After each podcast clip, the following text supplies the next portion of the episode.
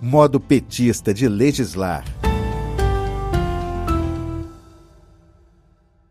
Essa entrevista é uma sugestão do Paulo Carvalho, que tem falado com a gente aqui várias vezes para falar dessa figura, dessa nova geração do PT, que é a vereadora pelo PT de Campo Grande, Mato Grosso do Sul, Camila Jara, de 26 anos. Ela é idealizadora do coletivo Elas Podem, que busca inspirar mulheres e meninas a serem o que quiserem através do desenvolvimento de suas potencialidades. É também liderança municipal do movimento Acredito, de Mato Grosso do Sul. Seja muito bem-vinda ao jornal Rádio PT Vereadora. Queria agradecer pelo espaço, agradecer por estar aqui com vocês, falando sobre uma coisa que a gente sabe fazer e faz conectado com o povo, que é legislar em favor da população. Acabei de ouvir o áudio do Lula falando que não adianta é, eleger apenas presidentes, tem que eleger deputados e senadores que também queiram defender os mesmos interesses, é isso é muito importante. É isso aí, Camila. Muito obrigada a você por aceitar o nosso convite. Camila, você, não sei se você já se formou, está se formando em ciências sociais, né? E tem esse histórico de lutas coletivas, mas eu queria saber o que que determinou a sua candidatura, a sua entrada para a política, né, institucional.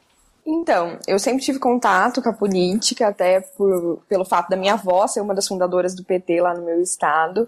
Mas na eleição passada, ao contrário do que aconteceu no Brasil inteiro, é, a gente teve uma exclusão muito grande é, na última eleição de 2018, com essa onda conservadora, é, com essa onda de conservadorismo. A gente teve a, praticamente a extinção das mulheres nos espaços de poder, né? Nosso estado foi o único que não elegeu nenhuma mulher na Assembleia Legislativa e na Câmara agora, por exemplo, só tem eu de representante de 29 vereadores da capital. Isso mexeu muito com a gente e quando a gente estava no movimento estudantil, a gente lutava por várias conquistas, a gente lutava é, para a garantia de que a universidade tivesse um investimento, que a, tivesse bolsas precisasse, tivesse reformas, uma representatividade muito grande. Só que chegou um momento que eu e meu grupo de, de militantes entendemos que aquilo não era suficiente, que a gente não estava conseguindo assegurar os direitos estudantis dentro do movimento estudantil, porque o problema estava na política institucional, que a gente não tinha pessoas lá que topassem defender é, os estudantes, topassem defender as minorias. E nós decidimos lançar a candidatura, porque o que a gente viu na eleição passada é que a extrema-direita não teve medo de lançar a candidatura sem preparo nenhum, é, sem entender o básico de política.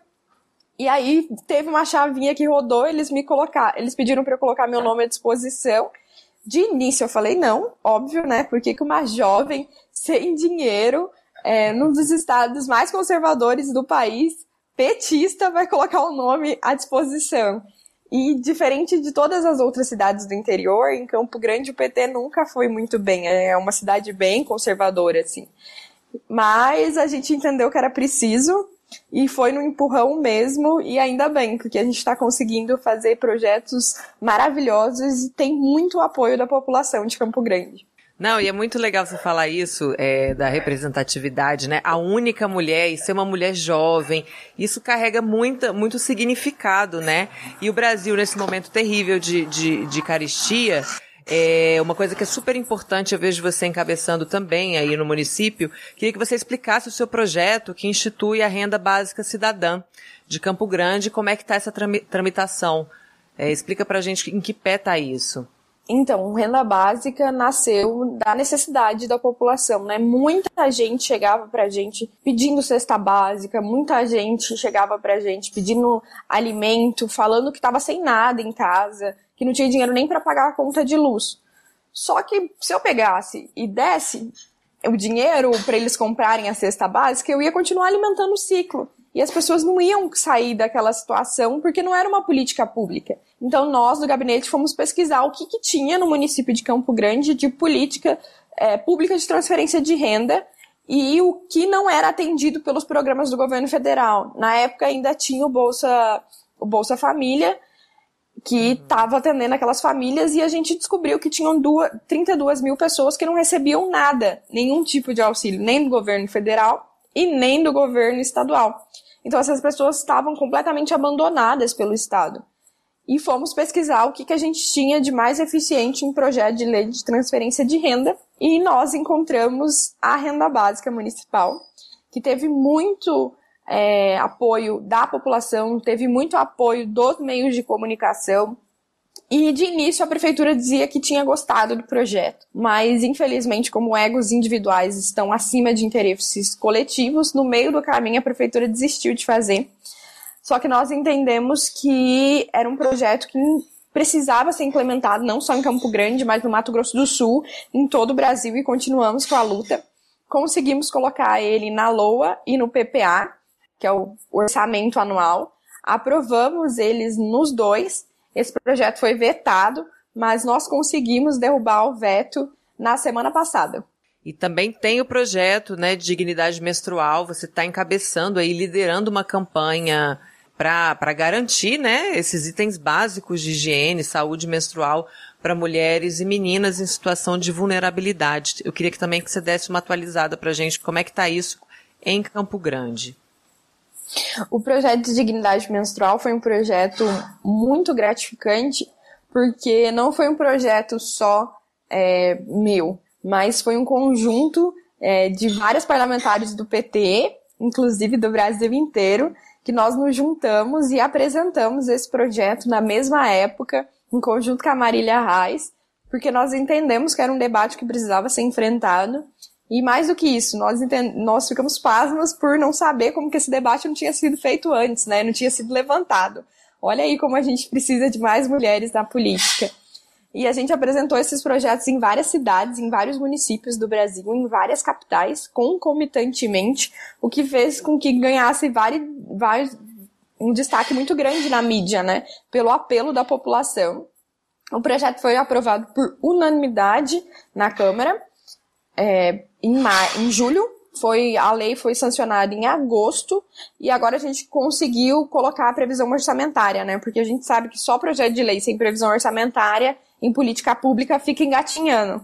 Então nós conseguimos colocar a previsão orçamentária e provavelmente daqui três meses as meninas e pessoas que menstruam de Campo Grande vão ter acesso a esse item de higiene básica que precisa para que elas não tenham suas atividades no dia a dia interrompidas.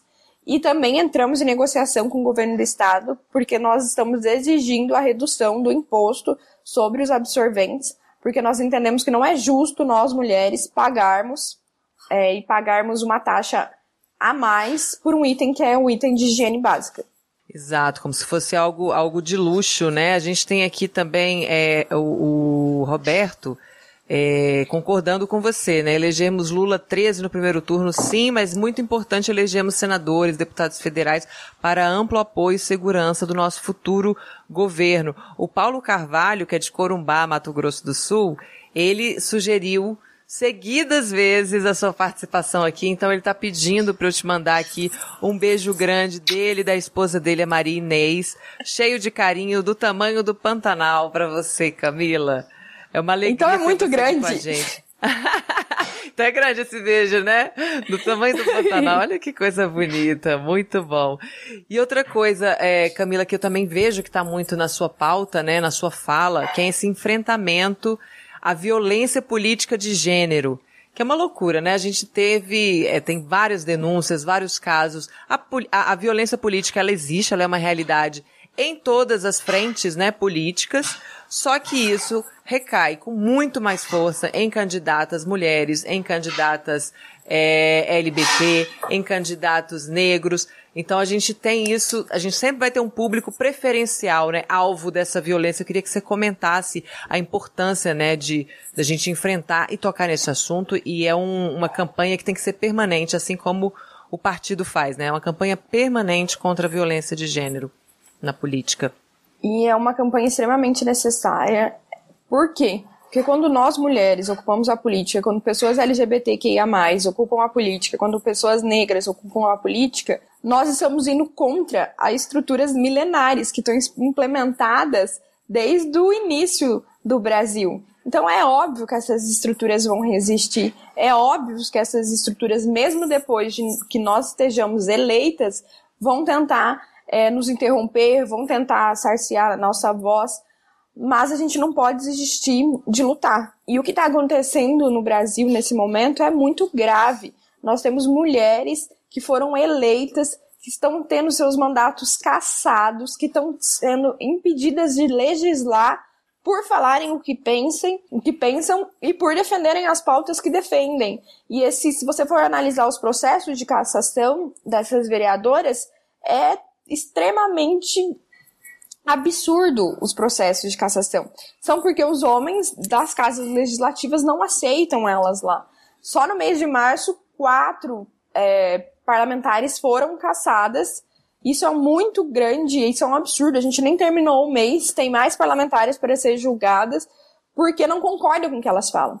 E denunciar a violência política de gênero é impedir que essas, que essas mulheres tenham seus mandatos cassados, é impedir que essas mulheres tenham suas vidas tiradas, porque elas têm direito de usar o microfone e denunciar os absurdos que a sociedade faz com nós mulheres e que faz com as outras minorias. Então a gente tem que tocar nesse assunto, a gente tem que fazer campanha permanente internamente e externamente, porque até internamente a gente sofre é, violência política de gênero. Infelizmente, nós não estamos numa bolha da sociedade, né? A gente conversa o tempo inteiro com nossos companheiros, a gente tenta a desconstrução, mas isso tem que ser permanente para as pessoas entenderem que interromper uma mulher que está com a fala, que caçar o mandato de uma mulher, que dizer que o que ela fala não é loucura ou não tem dados, ou infantilizar uma mulher como infantilizaram a Carla Couser no Espírito Santo essa semana, é violência política de gênero e que nós temos o direito de ocupar esses espaços e que nós viemos para ficar. Então eu peço para todas as companheiras, eu sei que várias colegas vereadoras jovens é, sofreram e sofrem violência política de gênero. A Duda está com processo de cassação. A Bia Caminha é, foi foi teve seu gabinete invadido, intimidada, para que ela não ocupasse esses espaços. Então eu peço para que elas continuem resistindo, que no Brasil inteiro tem outras parlamentares que estão com elas e juntas de mãos dadas nós vamos conseguir enfrentar isso e nós vamos denunciar esses absurdos que ainda acontecem na política brasileira. Então a gente percebe que para nós mulheres não é só sermos eleitas, né? A gente tem que lutar constantemente para que a gente possa conseguir exercer nossos mandatos depois de sermos eleitas. Exatamente. A Erika Cocai, deputada federal, teve aqui com a gente, ela falou, né, que é um, um processo constante. Primeiro para ter espaço dentro dos partidos e direito às candidaturas, né? Tem a cota de, de candidaturas, mas não tem a cota de cadeiras, e depois de eleita a gente ainda tem que passar por essas provações e ficar é, constantemente mostrando que sim, temos o direito de exercer esse papel. Camila, antes de me despedir, eu queria que você definisse para gente aqui, você que é a única representante aí nessa Câmara Municipal, 26 anos, mulher, jovem, é, como é que você definiria o seu modo petista de legislar? Eu acredito que não é só meu, mas é um modo petista de legislar que é um modo conectado com a população, que sempre está disposto a ouvir, a escutar, a construir o amanhã desejado em conjuntos. Então, esse modo petista de, de legislar traz a população para próximo dos mandatos, mostra que a política não precisa acontecer só de quatro em quatro anos e que juntos a gente consegue causar as transformações que a gente entende que são necessárias e fundamentais para a nossa sociedade para a gente construir uma Campo Grande, um Mato Grosso do Sul e um Brasil mais justo e mais humano. Então, que esse modo petista de legislar se espalhe pelo Brasil inteiro, que as pessoas entendam que nós, parlamentares do PT, não vamos cessar enquanto a gente não alcançar nossos objetivos de transformação social. Entendam que onde a gente está, a gente é sinônimo de mudança e de transformação, porque não tem como ser diferente, e é para isso que nós estamos e entramos na política. Ai, eu não vou encerrar agora porque eu vou te fazer um pedido. Eu vou pedir para você deixar aí uma saudação para os nossos ouvintes da rádio. Eu vou, dar, vou dirigir você aqui, é mais ou menos assim. Aqui é Camila Jara, é vereadora por Campo Grande. Eu também estou ouvindo a Rádio PT. Oi, pessoal, aqui é Camila Jara. Eu estou vereadora por Campo Grande e também estou ouvindo a Rádio PT. Muito obrigada, Camila, pela sua participação. Um beijo para você. Seja muito bem-vinda a esse espaço sempre. E sucesso aí no seu mandato, nas suas lutas. A gente está junto com você. Muito obrigada E eu queria agradecer o Paulo pela sugestão e todos que acompanharam a gente e me coloco à disposição sempre.